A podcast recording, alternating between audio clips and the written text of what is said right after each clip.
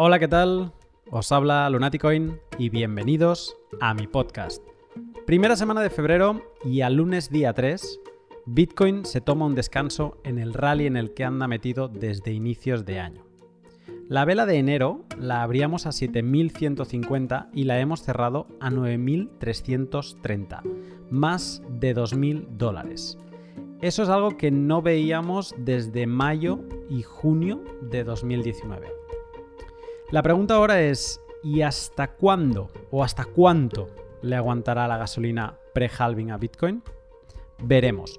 Pero como decía Arcat el otro día en el directo de los jueves, si nos fijamos en lo sucedido en anteriores halvings, no deberíamos superar los 14.000 dólares. Pero bien, hasta aquí la acción de precio pre-halving, porque hoy vengo con la primera parte de un pot hecho por y para vosotros. Enseguida te cuento más, pero antes, un momento para mis sponsors. ¿Ya conoces Bitrefill? Bitrefill es una empresa bitcoiner que te permite vivir con cripto. ¿Cómo?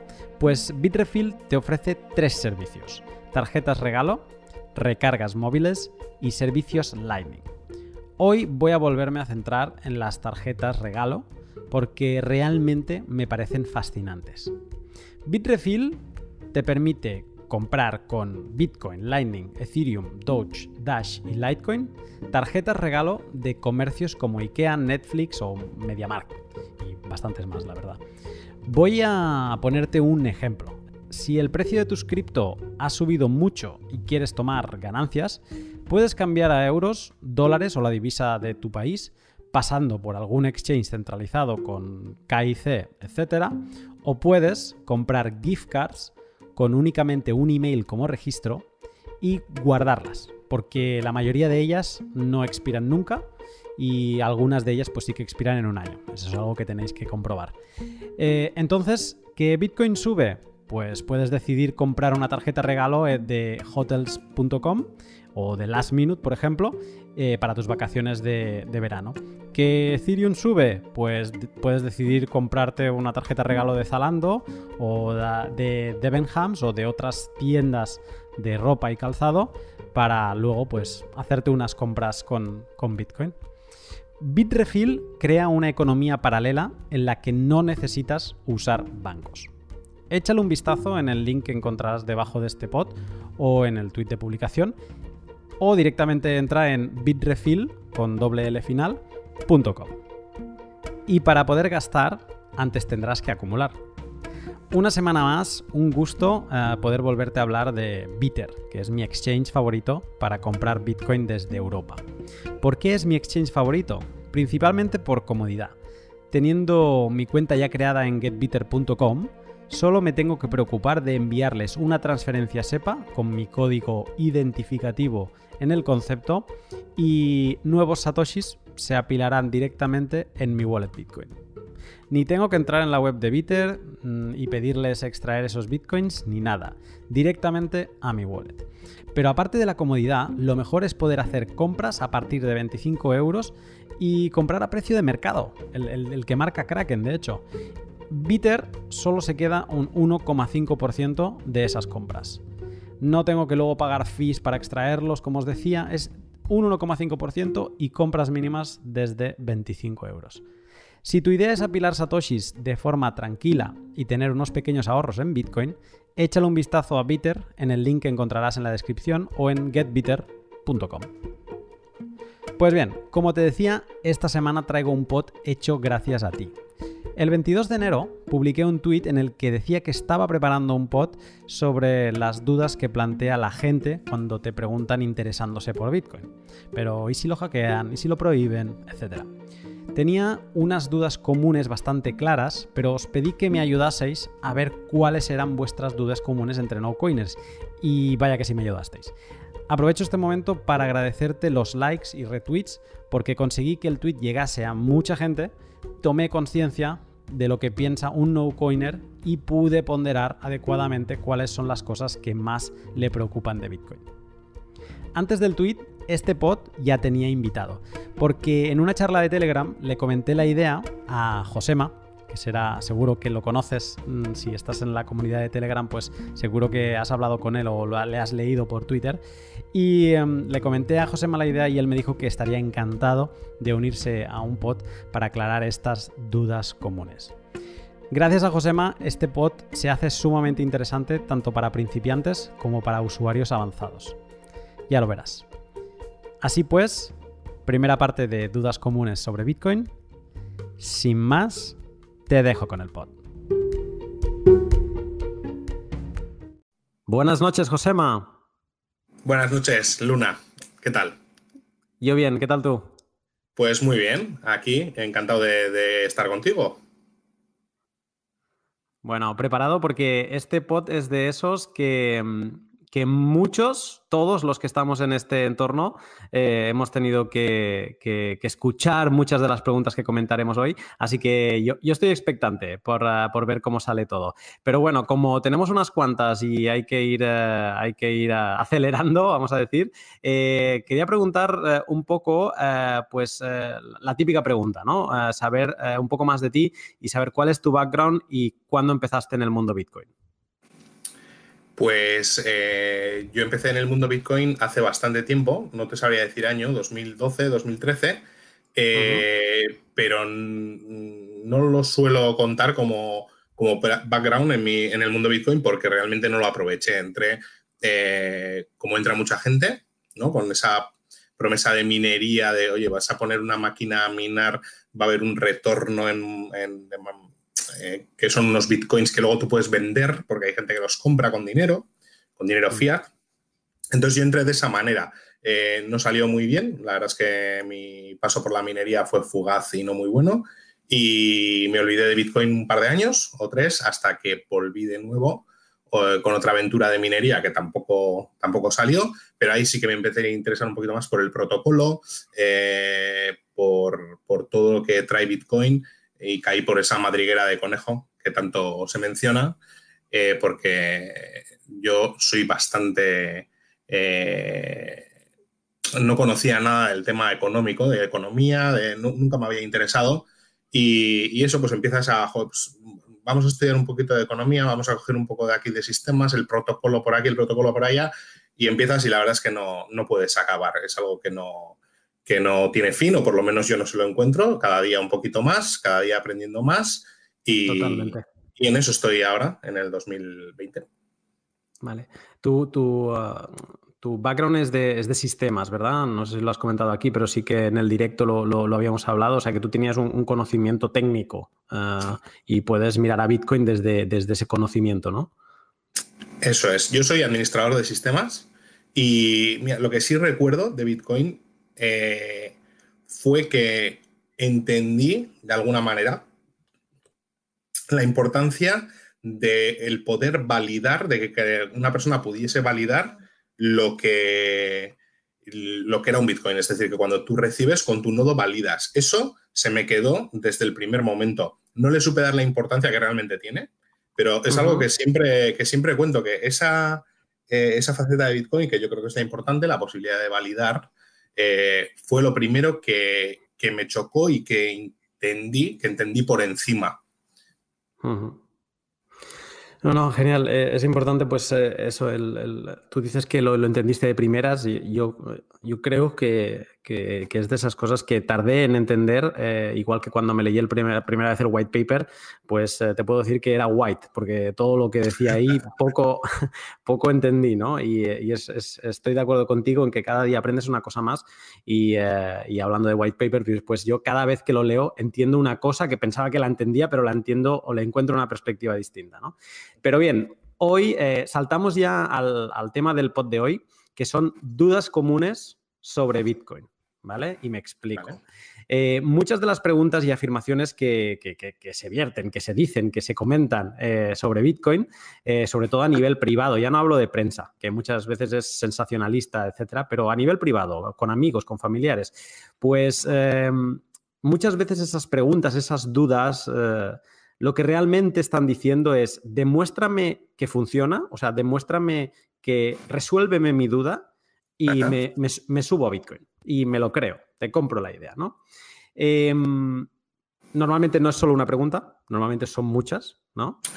Y, yo soy del creer que detrás de una duda o una crítica honesta, ¿vale? Luego hay los troles, eh, pero detrás de una duda o crítica honesta de Bitcoin hay una persona que quiere creer en él.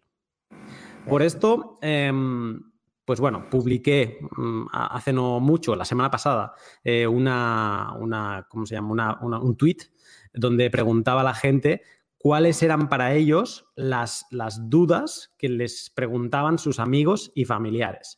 Entonces, yo lo que quiero contigo es comentar todas esas dudas para ver si le podemos dar una solución de una vez por todas, una respuesta, ¿vale? O si más no, encaminarlos a, que puedan seguir pues, eh, pues aprendiendo sobre, sobre estas eh, dudas.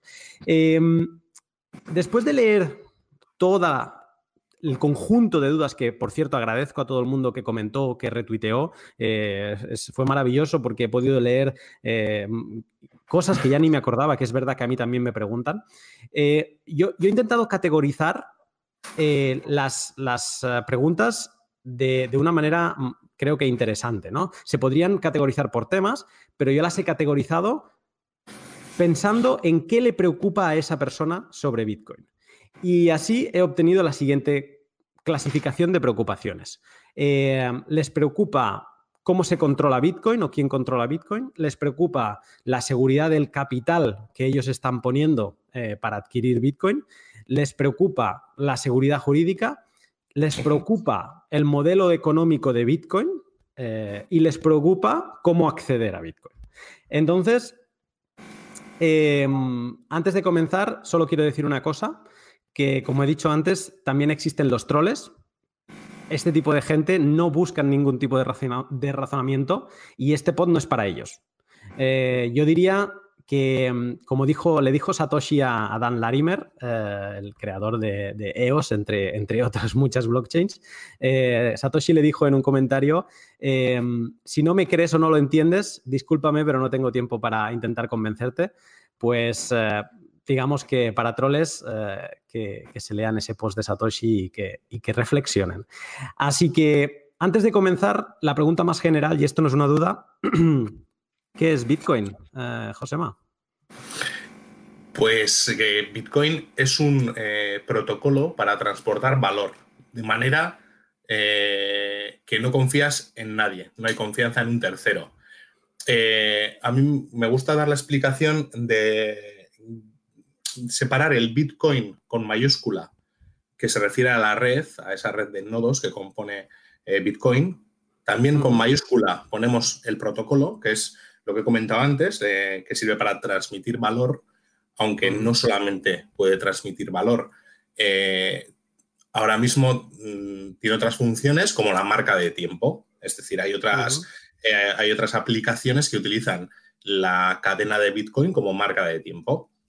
Y luego eh, Bitcoin, el token, que se suele escribir con minúscula, con la B minúscula, para separarlo de la red y el protocolo.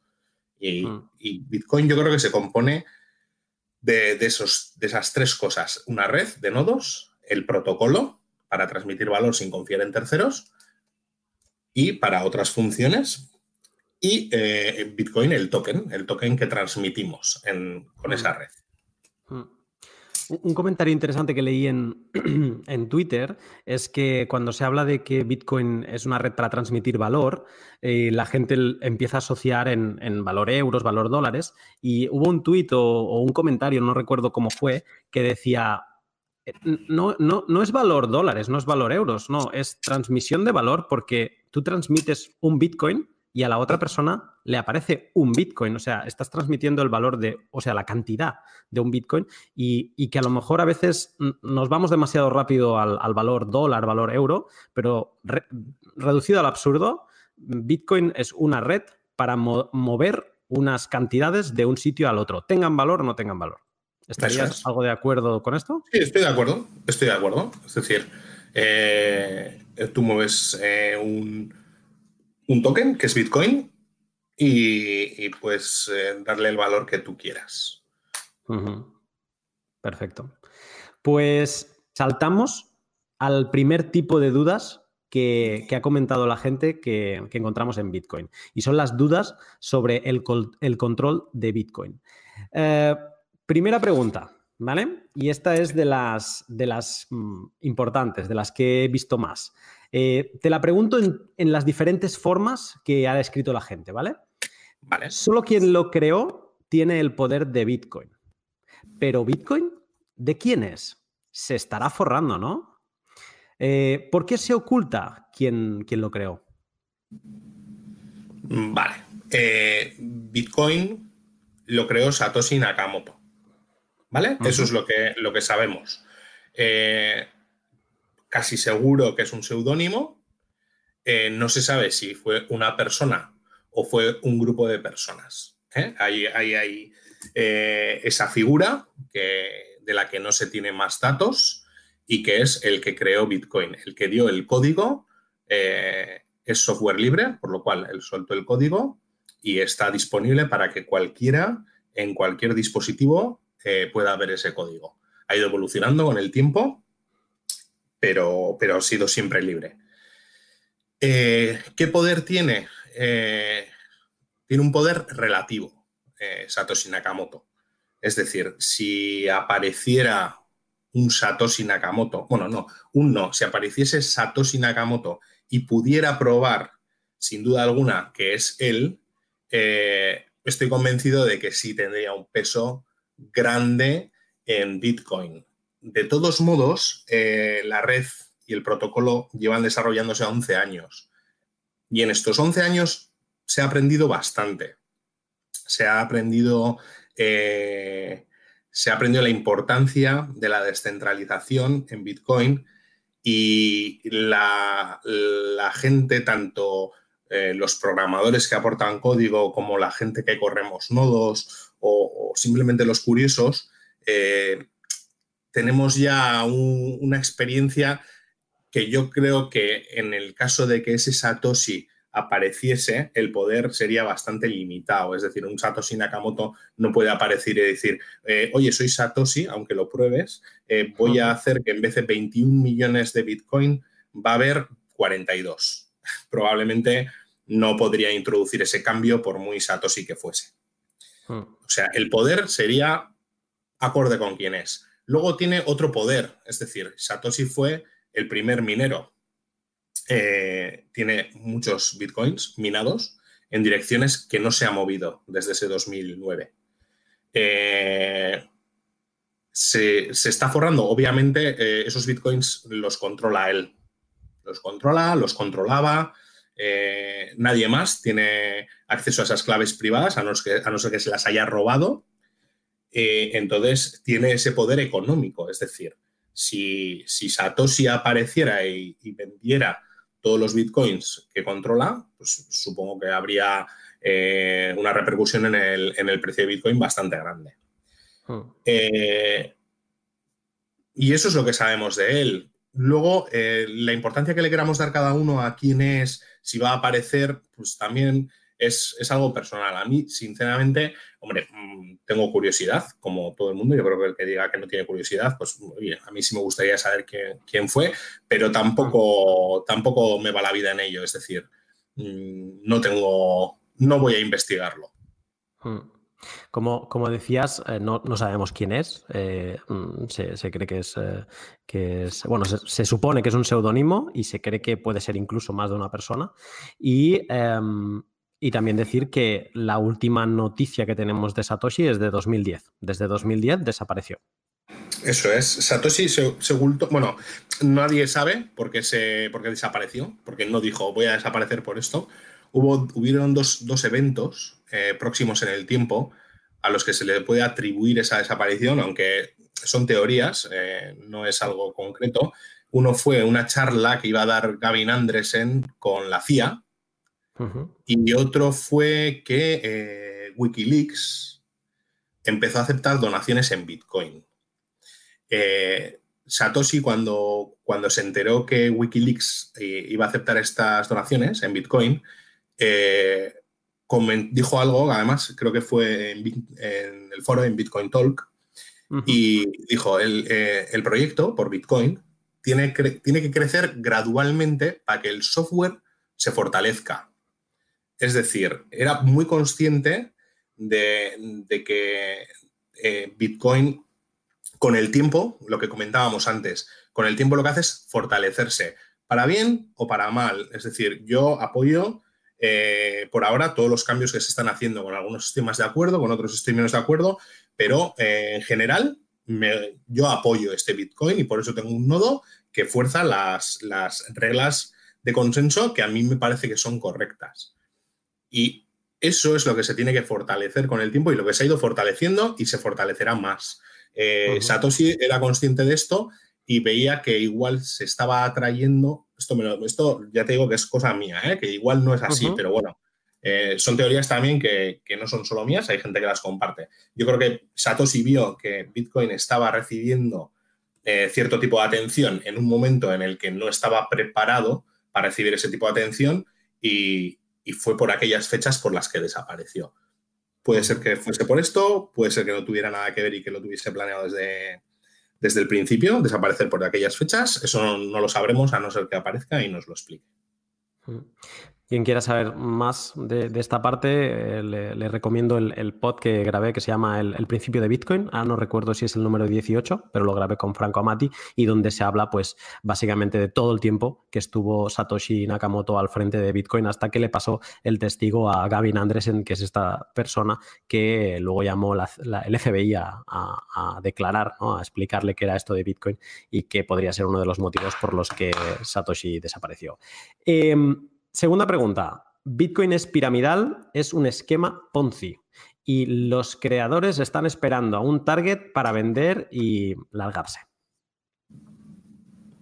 Yo esto lo he oído mucho, mucho, mucho. Eh, al principio, me acuerdo que hace tiempo era el tema de los, de los tulipanes, de la fiebre de los tulipanes.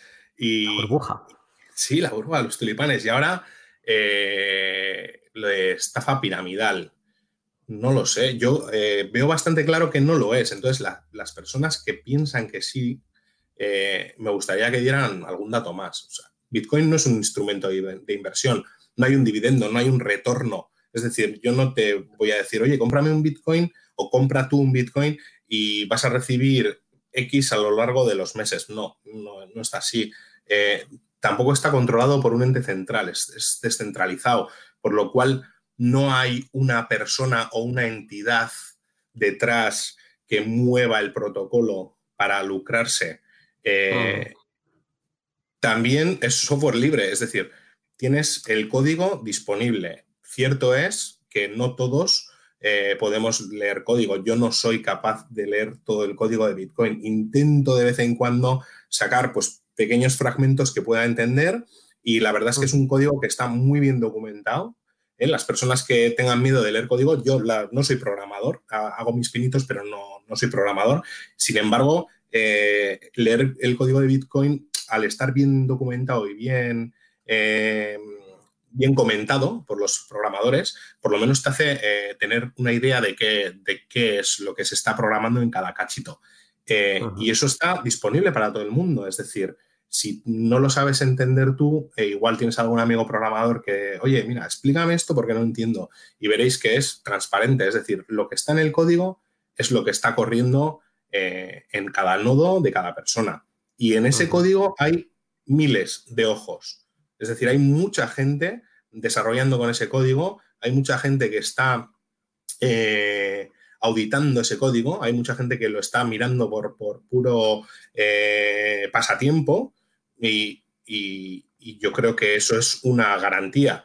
Y luego, si te prometen eh, ganancias, porque claro, una cosa es que Bitcoin como tal no sea un esquema Ponzi, ni sea piramidal, ni nada, pero eh, sí que hay una serie de negocios que utilizan el Bitcoin, como utilizan también el euro o el dólar o cualquier otra moneda, pues utilizan el Bitcoin para engañar a gente prometiendo eh, el oro y el moro. Si alguien te promete el oro y el moro, eh, desconfía, desconfía porque el Bitcoin es simplemente eso, es un protocolo para transmitir valor y tú lo que compras es el token. Ese token tiene un valor, ese valor se lo pones tú.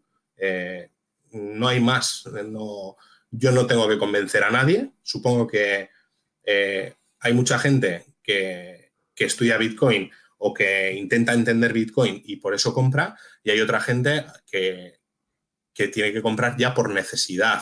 Es decir, hay sitios en los que, en los que Bitcoin está, está siendo utilizado como reserva de valor o, como eh, medio de cambio por necesidad. Entonces, eh, ya te digo, lo del tema de piramidal o Ponzi, yo creo que es un poco, bueno, no, no un poco por desconocimiento, sino por desconocimiento de cómo funciona, pero en la base es muy sencillo ver que no lo es. Vale. Hablabas tú ahora del código, que es eh, relativamente fácil de entender si tienes un poco de conocimiento. Em, ¿Quién controla el código? O sea, ¿quién puede, quién es capaz de, mejorar este código, de implementar cambios? Vale. Eh, aquí yo haría una diferenciación entre el protocolo.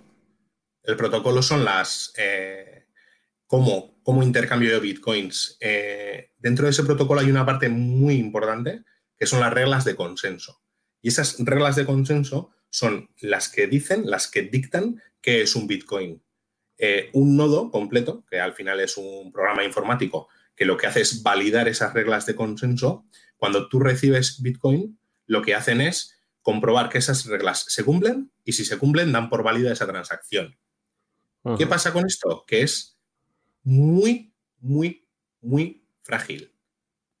Eh, ¿Qué hacemos o qué se ha hecho o qué es lo que eh, lo estándar ahora mismo con Bitcoin? Desarrollar el código en, GitHub, que es una plataforma para desarrollo de código. Y eh, en ese GitHub de Bitcoin eh, tienen permiso una serie de desarrolladores. ¿Vale? No sé cuántos son en total, pero bueno, son desarrolladores de sobra conocidos. Pero esto no significa que sean ellos en exclusiva los que desarrollan Bitcoin. ¿eh? En Bitcoin, para, para, evitar problemas con el consenso, básicamente, eh, lo que se hizo fue implementar un, un sistema de, de, propuestas que se llaman BIPs, ¿no? que, que significa Bitcoin Improvement eh, Proposal. Eso es. entonces, cualquier programador, cualquiera, programador o persona que Tú imagínate que sin ser programador se te ocurre, oye, me, gustaría que Bitcoin, el protocolo, eh, pudiese hacer X. Eh, tienes un amigo programador, puedes proponerlo. Es decir, tú propones una, mejora al protocolo, lo que tú consideras que es una mejora. Esa mejora se, la, normalmente eh, se suele desarrollar fuera del, del repositorio oficial del GitHub de Bitcoin y cuando está madura, ¿eh? cuando ya está madura y se puede presentar, eh, se propone en el, GitHub de Bitcoin. Y ahí entra una supervisión pública, porque eso es público, todo esto que estoy contando eh, es público. Cualquiera puede entrar, cualquiera puede ver. De hecho, fuera de GitHub se suelen hacer también eventos en IRC o en alguna otra plataforma donde se discuten los VIPs se da muchas vueltas porque el protocolo de Bitcoin es muy complicado de, modificar. Y, una vez que eso se aprueba, se introduce en el protocolo. Y este paso es en el que aquellos programadores, aquellas personas que tienen permiso dentro del GitHub de Bitcoin, son los que pueden meter ese código dentro del, integrarlo dentro del código que ya está funcionando. ¿Vale? ¿Qué pasa con esto? Que parece que está centralizado. Es decir, es muy complicado explicarlo si no entiendes los, eh, el interior de Bitcoin. Pero como he explicado antes, eh, todo parte porque el consenso, esas, esas reglas de consenso, son las que permiten a la red Bitcoin estar eh, en la misma cadena de bloques. si, un, si, otro cliente que se desarrolla en, en, alguna otra plataforma o en la misma eh, que es perfectamente posible. Es decir, tenemos otro tipo de clientes. Eh, en el GitHub eh, oficial de Bitcoin se desarrolla también, a su vez, el cliente Bitcoin Core, ¿vale? Que es el cliente de referencia, digamos, pero no es el único. Tenemos, tenemos bastantes clientes más. Tenemos BT Core, tenemos Bitcoin Nodes, tenemos una serie de clientes.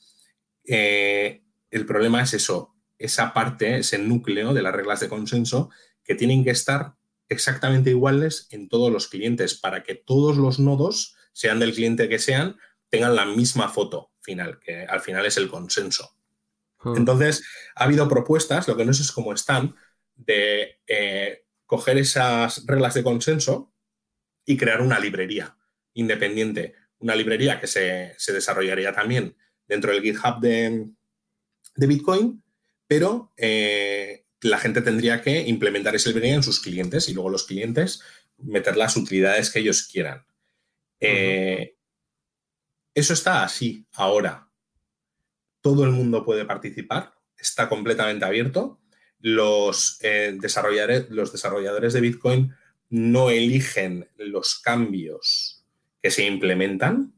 Es decir, eh, ha habido cambios que a los desarrolladores de Bitcoin o no a todos los desarrolladores de Bitcoin que tienen permisos para integrarlos en el código les ha gustado. Pero ellos no deciden por lo que les gusta o no les gusta. Es decir, se proponen, la gente los mira, los estudia, los vota y si hay suficiente eh, consenso, se integran. Y luego viene otra parte, que es que cuando eso se integra en un nodo, eres, eres tú o la persona que tiene ese nodo el que decide si introducir esos cambios o no introducir esos cambios. Y esto es importante.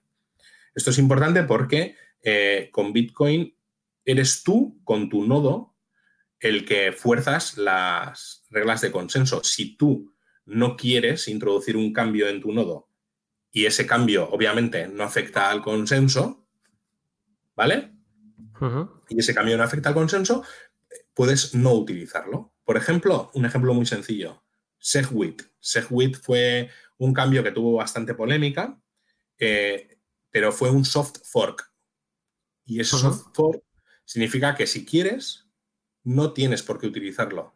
Es decir, mm, tú con tu nodo decides no utilizar, no lo implementas y no utilizas SegWit. Al final, eh, lo que conseguimos es que el protocolo de Bitcoin sea descentralizado porque el que tiene la última palabra realmente es el operador del nodo con su nodo y sus reglas. Un, nodo, un, voto casi, ¿no?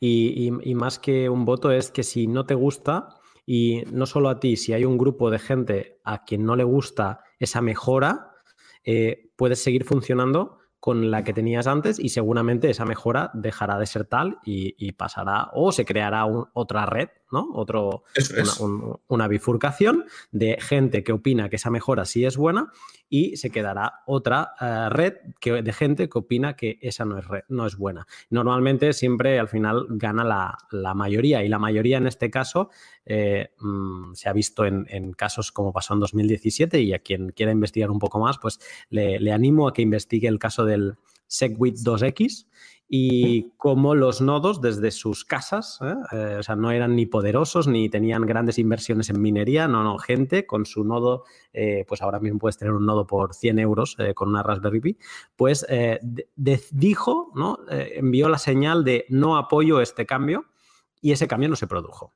Y es, esto es una de las grandezas, esa es la parte mm, de las más descentralizadas que tiene Bitcoin. Perfecto.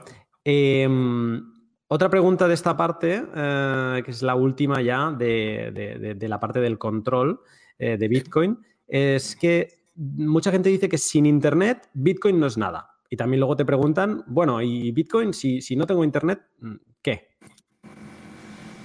Mm, bien, sí, estoy de acuerdo. Sin Internet no es nada. Estoy de acuerdo en parte. Es decir, eh, Bitcoin es un protocolo y corre sobre, sobre Internet. Eso es impepinable. ¿Qué pasa? Que eh, deberían de eliminar Internet a nivel mundial para que Bitcoin desapareciera. Eso es imposible o muy improbable. Eh, hay zonas en las que no pueden acceder a Internet por lo que sea y hay alternativas, alternativas para acceder a esta red Bitcoin sin tener Internet. Es decir, eh, Bitcoin se resume en que tú tengas acceso a la cadena de bloques, ¿bien? Y con esa cadena de bloques sepas quién controla cada Bitcoin y quién lo puede gastar. eh, si yo mm, puedo acceder a esa cadena sin necesidad de Internet, puedo saber, puedo tener esa información. Hay, eh, eh, hay iniciativas como en Venezuela, Locha, Locha Mes, creo que es, que son redes que no tienen que ver con Internet, es decir, es una redes MES que se llaman, son redes que no tienen conexión directa a Internet, donde se, donde se está, donde se hacen transferencias, transacciones, etcétera, etcétera, pero llega a un punto, llega a un nodo de esa red mesh que sí tiene conexión a Internet y es ese nodo el que propaga esa transacción a Internet. Es decir, eh, Bitcoin, si no para, para poner un ejemplo rápido, eh, eh, imaginemos una, zona donde no hay internet eh, y, hay diferentes celulares, teléfonos móviles que están conectados entre sí por Bluetooth, ¿no? Y tenemos toda una zona controlada, o sea, conectados entre sí es por Bluetooth. Una mesh podríamos decir que es como una malla y haces una, una, malla por toda la geografía y solo que un dispositivo eh, imagínate que cruzas una frontera, ¿no? Eh, eh, ya no estás en Venezuela, estás en Colombia. Pues solo que un dispositivo en Colombia, pero que esté conectado a algún miembro de esa malla, ya daría internet a todos, ¿no? Para pequeñas transacciones, los que están en esa, en esa red mesh. Eso es, eso es. Bitcoin depende de Internet, no, es, no hay que negarlo. Es decir, además es importante que solo haya una versión de la cadena. Eh, hay gente que dice, bueno, pero podríamos tener otra versión en una red local más pequeña, pero eh, habría un problema bastante grande a la hora de, que se juntasen esas dos redes. Es decir, tiene que haber una verdad en Bitcoin, no puede haber varias verdades. Y ahora mismo la, eh, la foto que todos los nodos siguen depende de Internet. Como hemos hablado, hay alternativas, las redes MES, hay otra alternativa que son los nodos vía satélite. ¿eh? Hay ya satélites que propagan los bloques, por lo cual podemos tener un nodo que esté sincronizado, eh, que tenga eh, la cadena de Bitcoin completa. Es decir, se descarga el bloque completo sin necesidad de Internet, es decir, todo por vía satélite y la, y la transmisión de transacciones también las hace por vía satélite. Pero siempre hay esa dependencia de Internet en el último paso, en el paso final, que es donde sucede toda la sincronización de las transacciones, los bloques, las validaciones, eso sí es dependiente de Internet a nivel mundial. Es decir, eh, sin Internet, Bitcoin no es nada. Totalmente de acuerdo. Tendría que desaparecer el Bitcoin mundial. Y creo que si eso sucediera, pues Bitcoin, eh, perdón, tendría que desaparecer el Internet mundial. Y si eso sucediera, pues eh, creo que Bitcoin sería el menor de nuestros problemas. Hmm. Sí, eh, esto es una crítica también que se le escucha a muchos goldbacks, ¿no? Los, eh, los que están todo el día haciendo trading o, que les gusta el oro eh, y que valoran al oro por encima de todo, pues siempre, alguna vez lo he escuchado a alguno de ellos decir, yo, necesito una reserva de valor que, no se apague si la desconecto de, la electricidad, ¿no? Y, y bueno, es una de las críticas. También diré que si tú conoces, eh, si tú eres poseedor de Bitcoin y conoces tu clave mm, privada, ¿no? Eh, que te permite firmar transacciones de Bitcoin. Eh, en resumidas cuentas, tú podrías hacer transacciones de Bitcoin con un SMS. ¿Vale? sin, necesidad de Internet, que esa también es, es como una manera que no es sencilla, pero que, eh, como tú decías ahora, necesitas solo un acceso, aunque no lo tengas tú a Internet. Pero puedes, si eres capaz de llegar con un mensaje de texto a algún sitio donde haya Internet, ya sea a través de otros, como en una Mesh Network, o a través de un satélite, a través de, un SMS, eh, pues, o ondas de radio, eh, entonces tienes acceso a utilizar Bitcoin. Eso es, o un papel escrito, es decir, mientras puedas transmitir una cadena de caracteres por el método que quieras eh, a una persona que, la, que tenga acceso a Internet y lo pueda propagar, eh, vas a tener acceso a la red Bitcoin, vas a poder propagar una transacción. Pues hay muchas alternativas, hay muchas eh, iniciativas trabajando en que haya más alternativas y, y, es algo a lo que se le da bastante importancia. O sea que es una, es una buena preocupación, es una preocupación que, que se tiene en, la gente que utilizamos Bitcoin.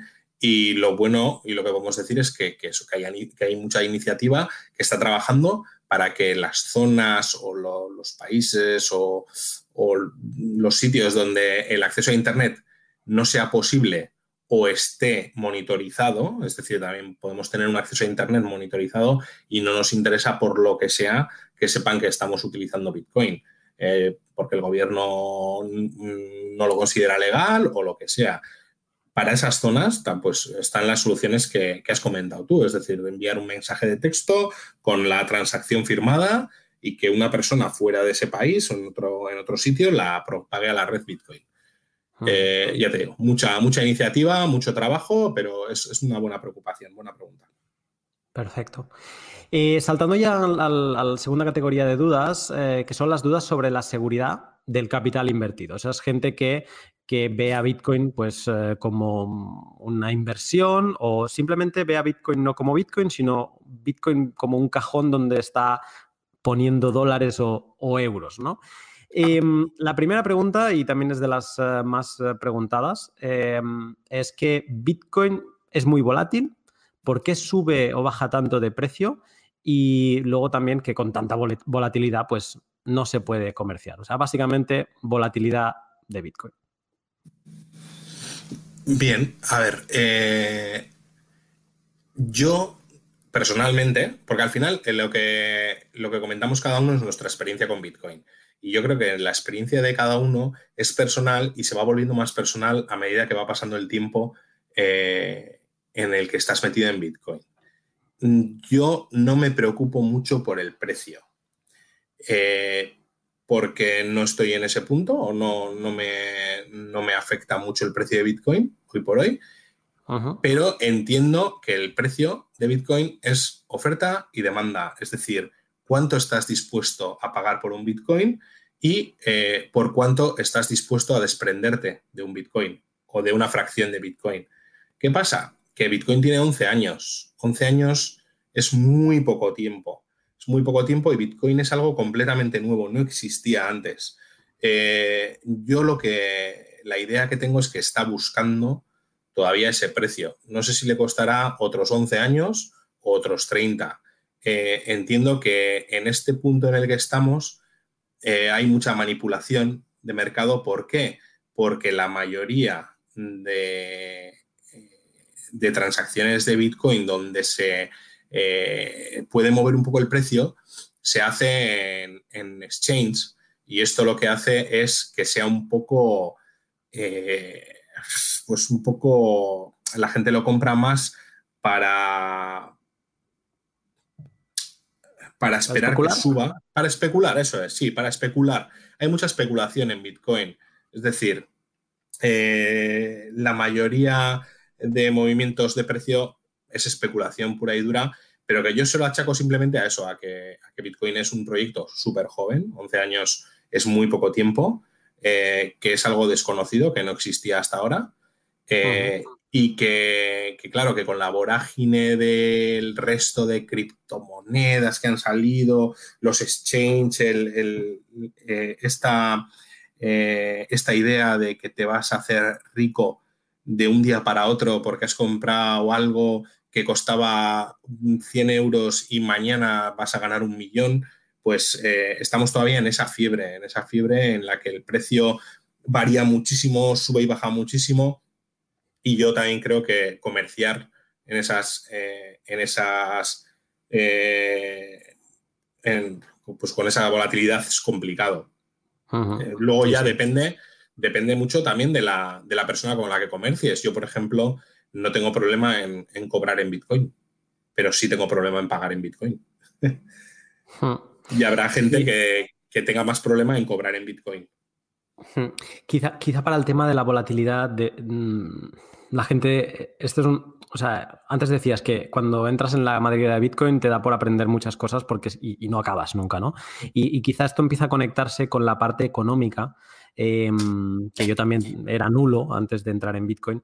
Y si, piensas que fuera mm, están imprimiendo billetes non-stop, eh, tiene casi sentido que una cosa que no para de aumentar en su masa monetaria eh, contra una cosa que aún aumenta, pero que será finito en cierto momento, pues tiene todo el sentido del mundo de que siempre vaya subiendo de valor en relación a la más a, la moneda inflacionaria, ¿no? En este caso, pues el euro, el dólar, y ya por no hablar de casos extremos, pues como el, peso argentino o el, bolívar eh, venezolano. O sea que también quizá hace falta, aún, como tú bien decías, estamos en una época de eh, que es demasiado nuevo, y ahí aún no se, ha, fijado el precio y creo que tardaremos años en, saber cuál es la estabilidad de Bitcoin por, mucho tiempo. Eh, pero también pensemos eso, que seguramente contra un modelo fiat el valor de Bitcoin tiene números, not financial advice, pero tiene números de que vaya subiendo. Sí, estoy de acuerdo. Luego también eh, algo que, me ha venido a la cabeza mientras estabas comentando esto es que mm. eh, la propuesta de Bitcoin es bastante concreta para mí. Eh, es un dinero y un protocolo que mueve valor de manera inmutable e incensurable. Eh, ¿Cómo consigue esto? siendo descentralizado. Pero claro, eh, esta descentralización tiene un precio. Tiene un precio en la velocidad de las transacciones, por ejemplo. Los bloques en Bitcoin son cada 10 minutos.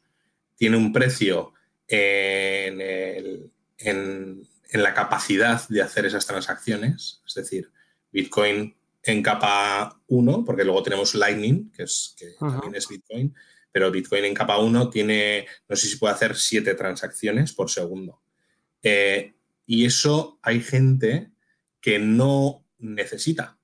También tenemos que ser conscientes de eso. Es decir, no todo el mundo necesita un protocolo para mover valor incensurable e inmutable. Y esa es otra de las cosas por las que Bitcoin a largo plazo podría fracasar, porque realmente no haya, eh, no haya esa necesidad. Yo espero que no, yo creo que la hay. Yo creo que hay esa necesidad. Eh, hay países que tienen más necesidad que otros. Y a medio plazo, yo creo que habrá más países que, tengan esa necesidad de Bitcoin. Pero eh, entiendo a la gente que no es capaz de aceptar esas limitaciones por esa inmutabilidad o esa incensurabilidad. Em, hay otra, otro grupo de preguntas que aunque a lo mejor van, algunas tienen como para diferentes sentidos, todas tienen como un denominador común que, son las, la existencia de otras criptomonedas. Bitcoin fue la primera, fue la que mm, marcó, explicó al mundo eh, esto es posible, ¿no? Y a partir de ahí, pues ahora creo que son 5.000 las que existen, o sea, hay una barbaridad. Em, y las dudas son tal que así. Eh, Bitcoin está muy caro, mejor compro otra cripto, ¿no? Em, otra duda es, ahora ya es tarde para entrar en Bitcoin. Y otra duda es, eh, que esto ya se debe más al marketing de las otras, eh, Bitcoin ya está obsoleto, mm, mejor me voy a otra cripto que, es más novedosa y está mejorada. Sí. Bitcoin está muy caro.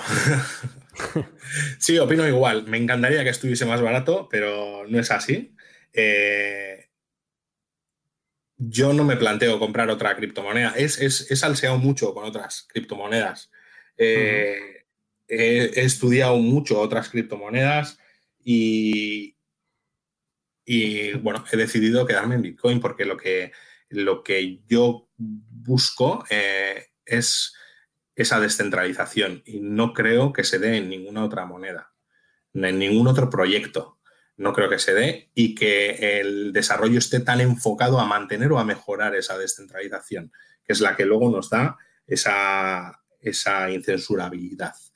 Eh, depende mucho, eso es una decisión personal, es decir, ¿por qué compras Bitcoin o por qué utilizas o por qué quieres utilizar Bitcoin? Eh, ¿Por qué quieres pagar en Bitcoin? Eh, es una decisión personal. ¿Compra otra criptomoneda? Si quieres especular, bien, no sé, tampoco mm, te voy a decir que está bien, que está mal, que tienes que comprar o que no. Yo lo que sí animo a la gente es que si tienen curiosidad por Bitcoin, eh, intenten aprender un poquito de cuál es el problema que soluciona, si te vale a ti esa, solución si estás de acuerdo, que aprendas un poquito el consenso, la, la, importancia de los nodos, etcétera, etcétera. es muy fácil, muy fácil perderse en, en esas 5.000 criptomonedas que te ofrecen miles de transacciones por segundo, te ofrecen una privacidad absoluta, eh, te ofrecen muchas cosas que Bitcoin hoy por hoy no puede ofrecer. Dentro de unos años eh, todo se andará, el protocolo de Bitcoin se va desarrollando, lo que pasa es que el desarrollo es, no es lento, es muy seguro. ¿eh? Es muy seguro porque afecta ya a mucha, a mucha gente y los cambios en el protocolo de Bitcoin tienen que ser eh, tienen que intentar que sean eh, lo menos... Que, no remuevan a la comunidad Bitcoin. Es decir, tú no puedes mm. introducir un cambio que pueda llevar a un, a un split de la cadena como, como surgió en Segwit. Eh, entonces, ¿qué pasa? Que las cosas que entran a Bitcoin están muy trabajadas, están muy estudiadas, hay mucho, mucho tiempo de, eh, programación. Eh, ahora mismo se han, se han, propuesto ya, se han puesto los eh, números de los BIP, de los Bitcoin Improvement Proposal que comentábamos antes, a, las, a las, mejoras de las firmas Snor y Taproot. Que, es algo que se lleva hablando en Bitcoin años, pero años, y, y todo el mundo estamos con ganas de que se implementen.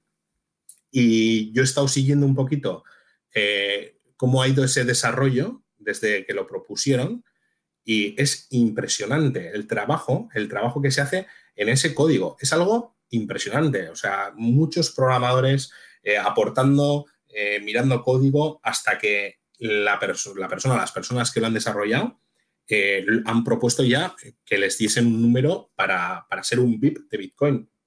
Hmm. Y aún y todo, todavía va a pasar un tiempo hasta que eso se implemente. No sé si ocurrirá a lo largo de este año o nos iremos al año que viene. Entonces, es un protocolo muy seguro que avanza de manera también muy segura. Obviamente, eh, otras monedas, como te decía antes, te van a ofrecer otras mejoras.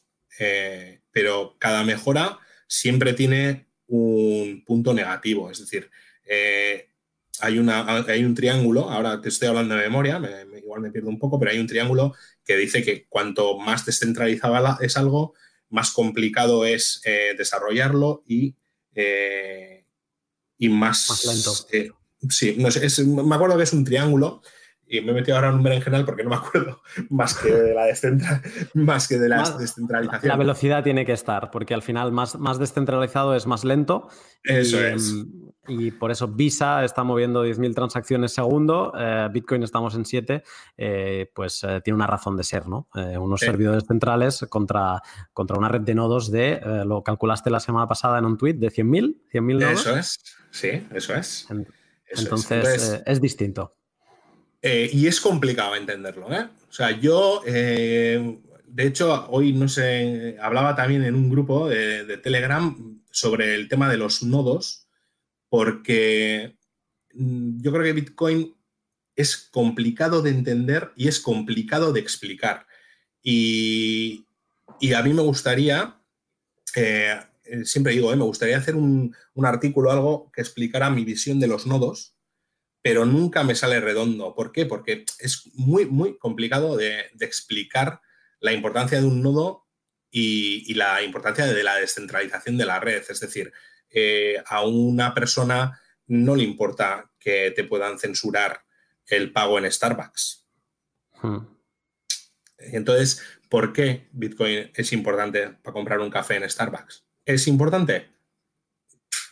Eh, también me lo plantearía. Probablemente la respuesta sería, eh, no, para mí eh, no, no soluciona nada. Yo no quiero pagar un café en Starbucks con Bitcoin. Hmm. Sí, pero el, tema de la censura, yo la empiezo a sentir en, o, quizá Bitcoin me, ha abierto los ojos a ella. Yo pensaba, pues quizá la, vivía, pero no, no la sentía. Eh, y, este fin de semana un familiar em, se puso muy nervioso que quería comprar Bitcoin. y, em, y lo quería y lo quiero ahora, ¿no?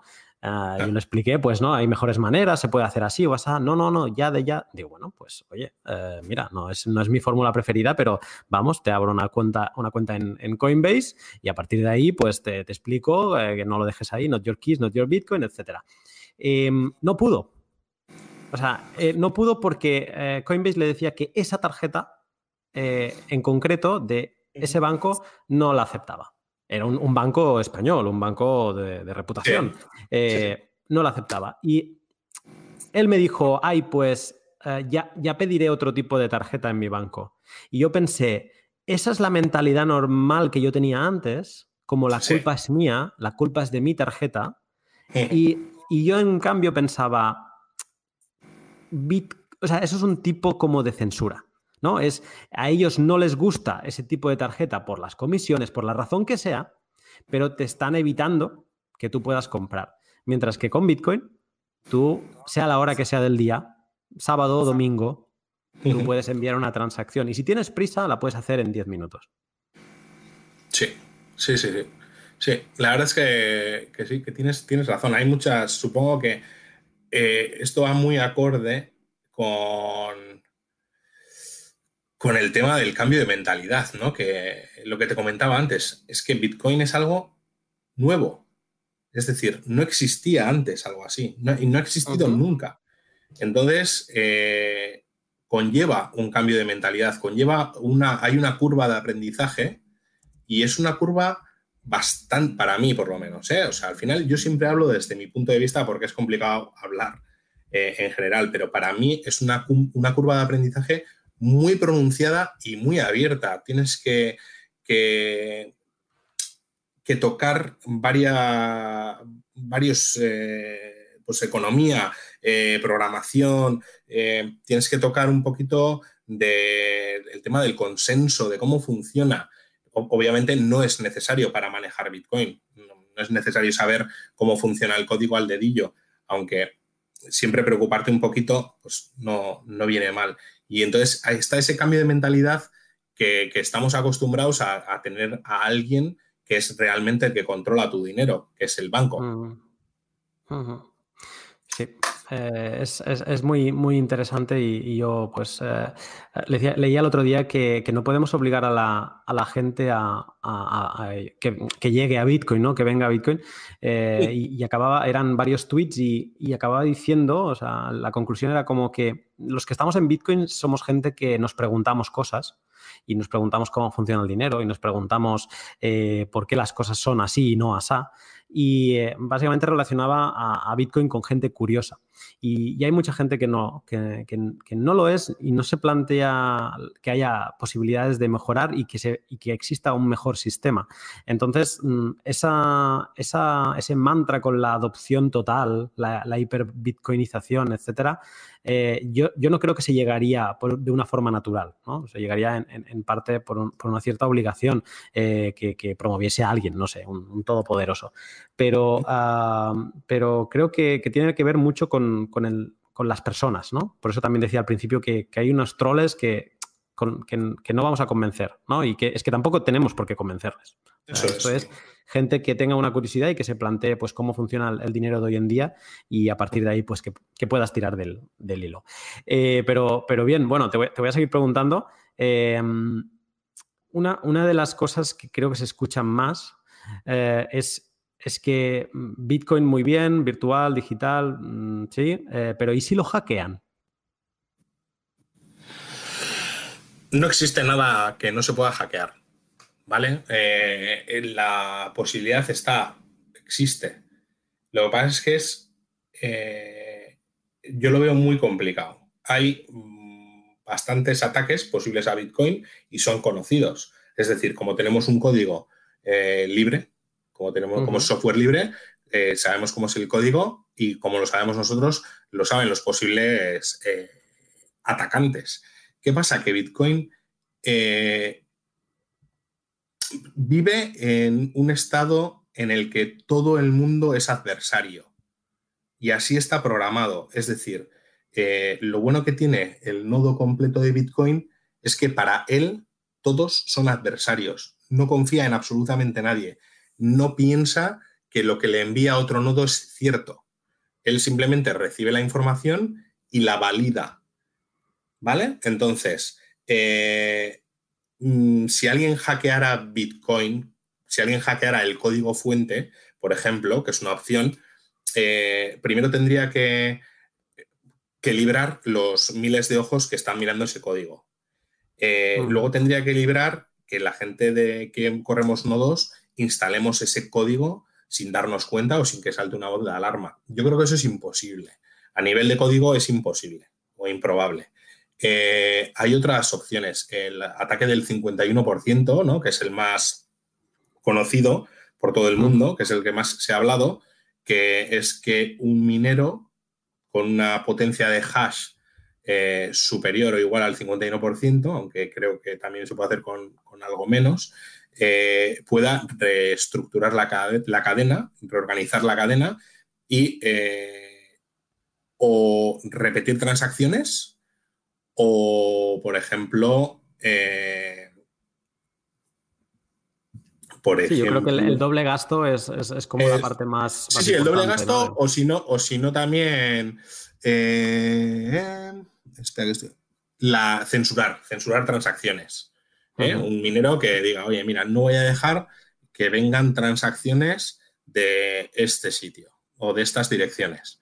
¿Vale? Esto, eso sería otro hackeo, porque realmente eh, Bitcoin, yo creo que el valor que tiene, o bueno, por lo menos me, gusta pensar que parte del valor que tiene es porque los que eh, lo apoyamos estamos de acuerdo en que sea inmutable e incensurable. Si yo, por ejemplo, personalmente, si Bitcoin dejara de ser inmutable o incensurable, pues no, tendría mayor sentido, dejaría de apoyarla porque, porque no tiene mayor sentido, no, me aportaría nada nuevo.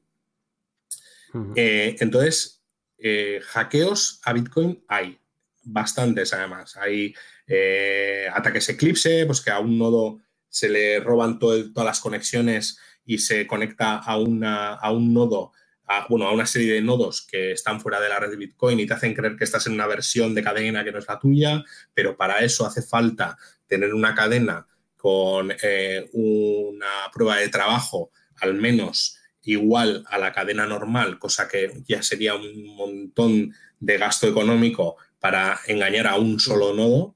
Es decir, eh, ataques hay, lo bueno de Bitcoin es que eh, está preparado para esos ataques, que los ataques más destructivos que pueden ser a la cadena tienen asociado un gasto económico alto gracias a la prueba de trabajo y, que hay una, por ejemplo, para que sepas, supongo que igual ya lo sabes, hay una, un evento anual que se llama Breaking Bitcoin, que eh, son charlas de cómo destrozar a Bitcoin o qué se, cómo se podría parar Bitcoin. Eh, y realmente eh, hay cosas muy interesantes. Pero la conclusión de todo es que, por ahora tenemos un protocolo muy fuerte eh, y que no parece que haya o que haya habido ataques que, hayan tenido éxito. No nada. Eso es. Entonces. Sí, yo lo que quiero recalcar en esto de, o sea, una opinión mía que tengo en esto es que, el, eh, como tú bien dices, eh, Bitcoin es consenso y en el caso hipotético de que hubiera un atacante o un, atacante del 51% que, que tuviera éxito, eh, la red, cada nodo que comentábamos antes, ¿no? Cada personita en su casa se podría como negar a, a ese hecho, ¿no? Y llegar a un consenso masivo y básicamente deshacer esa parte, ¿no? Eh, o sea, darse cuenta. Y de hecho, en, los primeros momentos de Bitcoin se, se encontraron, eh, eh, ahora no me saldrá la palabra, vulnerabilidades en el código que se pudieron crear millones de Bitcoins, ¿no? Por, se hackeó, de hecho, o sea, podríamos decir que, que hubo un hack, pero se detuvo Bitcoin, se corrigió, se volvió atrás de ese momento y se continuó desde ahí. Em, aún así, Bitcoin creo que tiene un uptime, ¿no? Un tiempo de funcionamiento en estos 11 años de, del 99%. O sea, que, aún así el tiempo que ha estado apagado Bitcoin es, de risa en comparación con, cualquier otro servicio, Visa, WhatsApp, Facebook, o sea, todos estos tipos de servicios tienen, han fallado más que Bitcoin. Pero una de las cosas que a mí siempre me deja como tranquilo es que en el caso hipotético de que aún así con todo lo que has comentado se llegara a un error, eh, siempre se podría tirar para atrás y corregir y continuar. Sí, eh, sí y... sí y... y no, eh, no te voy a decir sí y no. Sí y... has comentado, has comentado ese 99,98% creo que es, además, vale. de uptime. Y ese 0,02 que ha estado Bitcoin eh, parado. Uno fue un error eh, que bien has dicho, como bien has dicho, que se crearon, eh, miles de bitcoins, creo, y se detectó, se detectó y se decidió echar hacia atrás ese bloque donde se habían creado, o sea, parar la cadena, coger una foto en el momento anterior a crear esos miles de bitcoin y de ahí continuar habiendo solucionado el, el bug que permitió crear esos miles de bitcoins. ¿vale? eso, eso se pudo hacer por el momento en el que estaba la red Bitcoin. Ahora sería mucho más peleagudo. Es decir, probablemente se conseguiría, pero eh, habría una confianza eh, que se ha ganado durante estos 10 eh, años, 11 años, que se perdería. Por, y volvemos otra vez a lo que comentábamos antes. El desarrollo del protocolo ahora es lento por estas cosas, porque algo así eh, sería un, golpe bastante grande a, la confiabilidad que tiene Bitcoin hoy por hoy, porque eh, ese bug salió en los primeros momentos de Bitcoin y el otro, el otro bug, el otro que estuvo parado fue por, por la base de datos, cuando, creo que fue por la base de datos, cuando se pasó eh, la base de datos de Bitcoin, porque al final los, los bloques, para el que no sepa cómo funciona, un, nodo de Bitcoin, un apunte muy rápido. El nodo de Bitcoin baja los bloques a unos ficheros en texto plano, eh, que se llaman el block un numerito punto .dat, ahí se baja el texto y luego tiene una base de datos donde va indexado eh, donde empieza un bloque, donde acaba un bloque, qué transacciones tiene, que va leyendo de esos ficheros .dat. Esa base de datos, eh, ahora creo que es LevelDB, y antes era otra, otro software, que no me acuerdo, y eh, fue cuando se cambió de, esa otra, de ese otro software de bases de datos a LevelDB, que hubo un problema y se creó un fork de la cadena, ¿vale? Se creó un fork de la cadena entre los nodos que habían actualizado a la nueva eh, base de datos y los eh, nodos que estaban en la anterior. Y hubo que decidir qué cadena era la buena. Entonces, hubo también ahí, se dijo, mira, pues la cadena buena es la que de los nodos que tienen el level de B y los otros nodos tuvieron que adoptar esa, cadena. Entonces, eh, son errores de código que han sucedido en, sucedieron en, buen momento. ¿Por qué? Porque Bitcoin tenía todavía muy pocos ojos encima, eh, era, un, era un protocolo que estaba siendo utilizado por gente muy concreta, que tenía mucho conocimiento. Entonces, eh, se solucionaron las cosas muy rápido, muy, muy rápido. Si eso sucediera ahora, sería, eh, yo creo que sería bastante más peliagudo y, de eso sacamos que el, desarrollo del protocolo de Bitcoin sea tan seguro. Y aún y todo, lento, pero seguro. Tan seguro. Eso es, aún y todo, hay veces que se cuela algún, algún bug. El, hace un, el año pasado Creo que encontraron uno por el que se podía haber explotado eh, y se podían haber creado bitcoins. Entonces, eh, lo bueno que tiene eso es que ahora se detectan. ¿Por qué? Porque tenemos muchísimos ojos en este código eh, y se pueden solucionar antes de que suceda algo. Pero los, el desarrollo de Bitcoin está enfocado en que sea excesivamente seguro y por eso es más lento que un, que un proyecto de software libre normal. Mm. Em, me, gusta como, estamos charlando porque además cada pregunta la, estamos desglosando, pero ya se me ocurre que este pod lo vamos a dividir en dos para, poder discutir de las últimas dos preguntas que te haré eh, bien, porque además la próxima que te voy a hacer es la más preguntada, pero la más preguntada de lejos. Entonces, eh, quiero que, la, comentemos bien y, eh, dejaremos pues, las, dudas eh, sobre seguridad jurídica, las dudas sobre el modelo económico y las dudas de accesibilidad para un segundo podcast que, te, a ver, cuando consigo atracarte una hora más de tu, de tu apretada agenda. a, ver, dentro de, de la parte de seguridad del capital, Mm, teníamos estas que hemos hablado y luego yo he hecho como un subapéndice que es valor y liquidez, ¿vale? Y me salen dos preguntas. Bueno, como decía, esta es la más preguntada, ¿vale? Y te, voy a leer la retaíla de versiones que tiene esta, esta pregunta. Voy a ello. ¿Y eso quién lo respalda? ¿Qué respalda a Bitcoin? Bitcoin no tiene respaldo. A las empresas las respalda un producto o un servicio. Bitcoin es aire. Pero a eso, ¿quién le da valor? Pero, ¿cómo va a tener valor si no está respaldado por nada? Es una burbuja. Bitcoin no es tangible. El famoso respaldo. ¿Qué le decimos a, todo esto?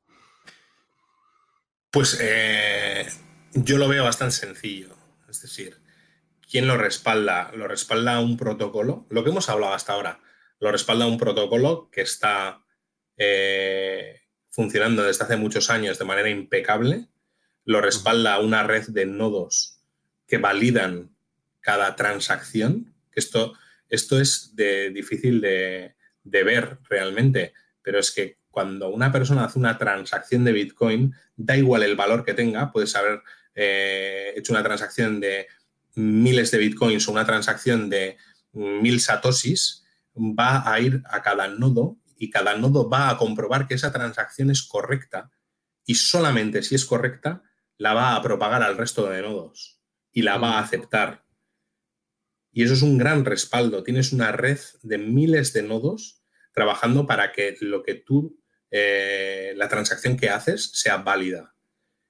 Eh, tienes un protocolo que ya hemos dicho, completamente eh, seguro a día de hoy, funcionando. Y eh, tienes una minería, que al final son los que eh, meten las transacciones en los bloques y propagan los bloques, que luego a su vez vuelven a ser validados por todos los nodos y si son válidos se añaden a la cadena de bloques. Y esa minería conlleva un gasto económico, un gasto económico alto porque tienen equipamiento específico, que son los ASIC, y, necesitan pues, una serie de, pues, electricidad barata para poder sacar mayor beneficio, etcétera, etcétera. Es decir, eh, hay un respaldo grande en Bitcoin, o por lo menos yo lo veo así, pero obviamente depende del valor que tú quieras pagar por Bitcoin. Eh, los, yo supongo, entiendo que los mineros por ejemplo, que son los que tienen un gasto económico para generar esos bitcoins, tendrán un punto eh, debajo del cual no van a vender bitcoin. ¿Por qué? Pues porque a ellos, eh, ya sea en equipamiento más electricidad o el cálculo que ellos tengan, les eh, cuesta X generar un bitcoin. No lo van a vender por debajo de ese precio. Y luego es el valor que le damos cada uno. Cuando antes decíamos, Bitcoin está caro. Bueno, está caro yo me acuerdo que decía también que estaba caro cuando costaba 100 euros. Hmm. Es decir, eh, yo creo que Bitcoin, eh, el valor que tiene un Bitcoin, eh, esa volatilidad que hablábamos antes, pues todavía no está claro y, es complicado saber cuándo está caro y cuándo está barato. Pero el respaldo, mm, lo que he dicho, o sea, una red descentralizada de nodos con un protocolo funcionando 24 horas, 7 días a la semana sin parar desde hace 11 años, menos ese 0,02 que hemos comentado antes, y, miles de nodos velando porque eh, lo que se está transmitiendo en esa red cumpla con las reglas de consenso. Para mí eso es un respaldo. Y, yo voy a añadir que es un respaldo de, de, esto que decíamos antes, de que Bitcoin olvidémonos de euros y dólares. Bitcoin es un sistema de transferir valor, pero valor como valor Bitcoin, o sea, de, transferir números, ¿no? De, de, yo tengo un balance de 10, yo te transfiero uno y que todos esos nodos tengan constancia a la vez de que yo te he transferido uno y que verifiquen al resto de nodos de que eso es así, porque yo eh, soy el propietario real de esos 10 y tengo la capacidad de transmitirte uno. ¿Qué respalda a Bitcoin? A Bitcoin le respalda todo lo que tú has explicado. Toda una técnica que no ha fallado, que cuando ha fallado eh, eh, en 11 años es el 0,02% y además que se ha corregido con éxito que funciona de una manera como tú has explicado. Se verifica todo lento, pero no es un lento por placer, es un lento por seguridad, porque tiene miles de ojos eh, revisando el código y todo se tiene que hacer muy bien. ¿Qué lo respalda? Eh, pues toda esa infraestructura hace que tú seas capaz de mover una unidad de Bitcoin de un lado a otra del mundo. Los nodos no deja de ser como si las Naciones Unidas, la idea era como muy bonita, ¿no? Eran diferentes países, pues unidos y entre todos decidimos, ¿vale? Luego ya hemos visto lo que es, pero porque luego hay unos votos que tienen más pesos que otros. En Bitcoin, no, son usuarios unidos del mundo. Me da igual si tu nodo está en Uganda, me da igual si tu nodo está en Rusia, tú eres un usuario de un nodo, ¿vale? Y tú eres tan importante como un usuario de un nodo de, de Nueva York, ¿vale? Entonces, lo que permite Bitcoin es ese movimiento de un Bitcoin de mí hacia ti y que todos estos usuarios del mundo consensúen que eso es cierto. Ahora, hago un punto y aparte y pongo el dólar y el euro. Sí. Bitcoin es un modelo finito. Solo existen 21 millones de monedas. Sí. Entonces, eso, por escasez pura y dura, eh, atrae. Y, la gente quiere tener un, una parte, ¿no? Tener una parte de eso. Solo por eso Bitcoin ya se aprecia, ¿vale? Y luego por la utilidad y por otros factores. Pero ahí es donde entra el valor en dólares o euros, pero el valor es subjetivo. Eso lo definimos todos. Y luego, una cosa que antes no hemos acabado de comentar, Bitcoin es caro. Yo también, como tú decías, Josema, desearía que Bitcoin fuera más barato para, poder comprar más. Pero también recordar que no hace falta comprar un Bitcoin en, unidades enteras. Puedes comprar una fracción de Bitcoin. Puedes comprar desde una millonésima parte de Bitcoin. A partir de ahí puedes empezar a comprar. Y eh, entonces es muy accesible. ¿vale? Y sobre todo eso, ¿qué lo respalda? Pues toda esa infraestructura, toda esa red que te permite mover valor y a partir de ahí el valor en euros y dólares lo fija el usuario. Eso es. Y, realmente la, entrada en Bitcoin eh, puede ser muy sencilla. Es decir, al final eh, puedes tener una cartera y enseguida eh, que alguien te, te, venda Bitcoin o alguien, algún conocido te preste o te dé una fracción de Bitcoin, como has dicho tú, puede ser una, vamos, pueden ser 3 euros o 4 euros en valor fiat. Eh, y en Lightning Network, que también eh, está ahí, está funcionando y está funcionando bastante bien, eh, hay transacciones de, de Satoshis, que es la, unidad, bueno, es la unidad más pequeña en la capa de consenso, la capa 1, porque en Lightning Network ya se, pueden transferir milisatosis, que sería una milésima parte de un satoshi. Eh, entonces, eh, lo que tú comentabas, que es importante tener en cuenta eso, no es necesario comprar un Bitcoin y probablemente la gente que tenga un Bitcoin completo vaya bajando. Y dentro de unos años no sea nada común tener un Bitcoin entero y pasemos a denominar, que ya se está haciendo, la verdad es que en muchos sitios están cambiando ya el término, bueno, están utilizando el Satoshi como unidad para referirse a, lo que tiene cada uno y se está dejando un poco de lado Bitcoin para no decir, oye, pues tengo 0,005, no, pues tengo 50 millones de Satoshis o 5 millones de Satoshis. Mm. A modo de perspectiva, o sea, un Bitcoin es igual a 100 millones de Satoshis. Eso es. Vale. Em, te hago la última pregunta, que también está relacionado con esta parte de valor y liquidez de Bitcoin. Em, que también tiene muchas versiones y, eh, te las leo todas un poco. Em, vale, tengo Bitcoin. ¿Y cómo paso a dólares o euros? Vale, ok, sube mucho el precio, pero ¿lo voy a poder vender? Eh, si Bitcoin llega a 100 mil dólares, ¿quién te lo va a comprar? Em, ¿Se puede cambiar rápido a, dólares y euros? O, cómo funciona?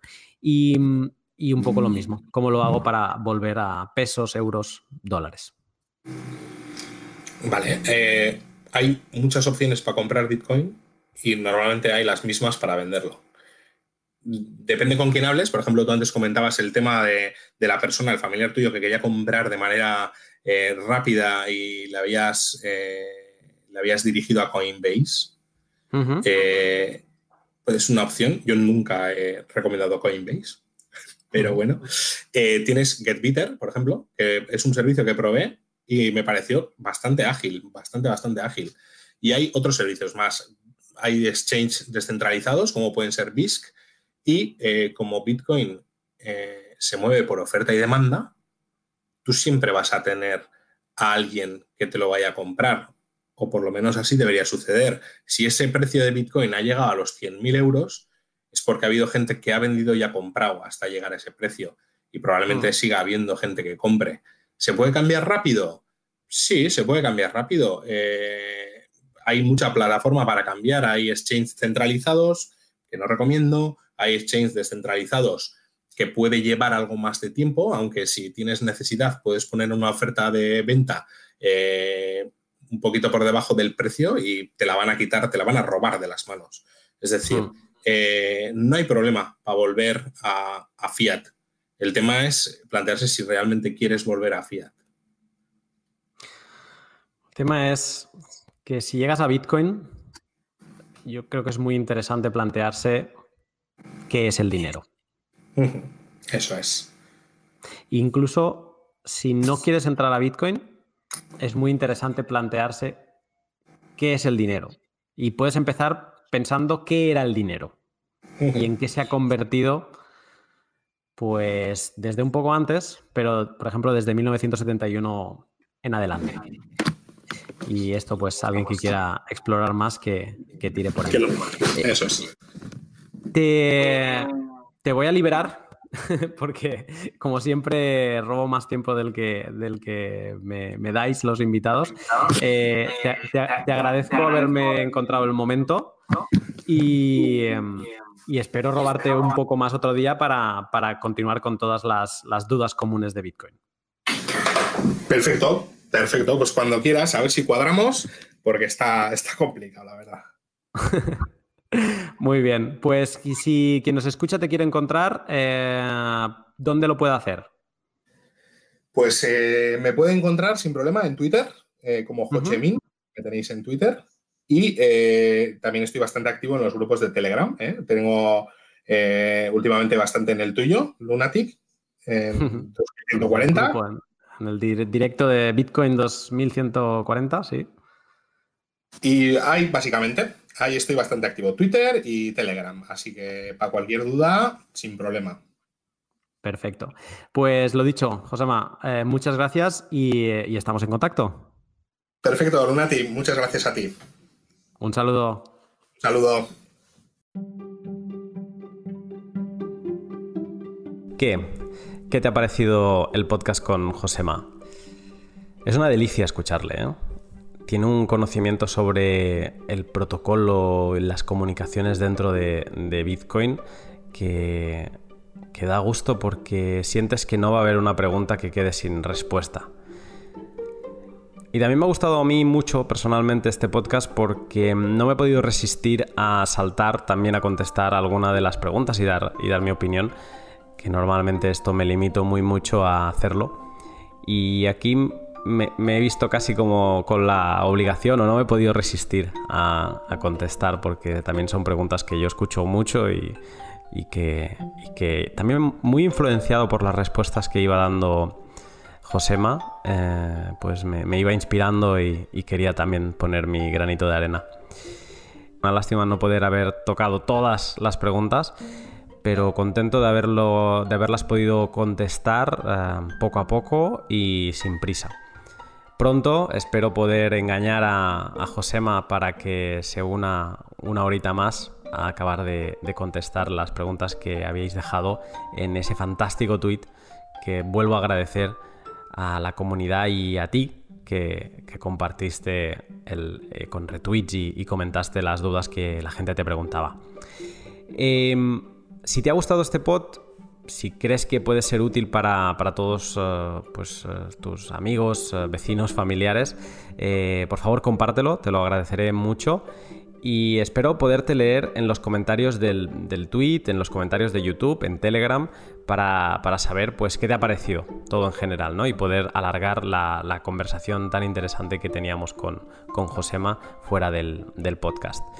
Quiero lanzar un agradecimiento especial a, los Patreons, a los pioneros lunares, selenitas y colonos de Encélado, que sois los que me apoyáis eh, en Patreon y, también decir que en Patreon estamos ah, hablando, a ver qué, ideas ah, tienen ellos para poder hacer un pod específico nacido de alguna idea de, Patreon. Así que si, te lo estás pensando en apoyar al podcast, pues es un, buen momento para, alargar la, experiencia. Y, nada más, agradeceros a todos por haber estado aquí. La semana que viene más y mejor espero. Un saludo, estamos en contacto.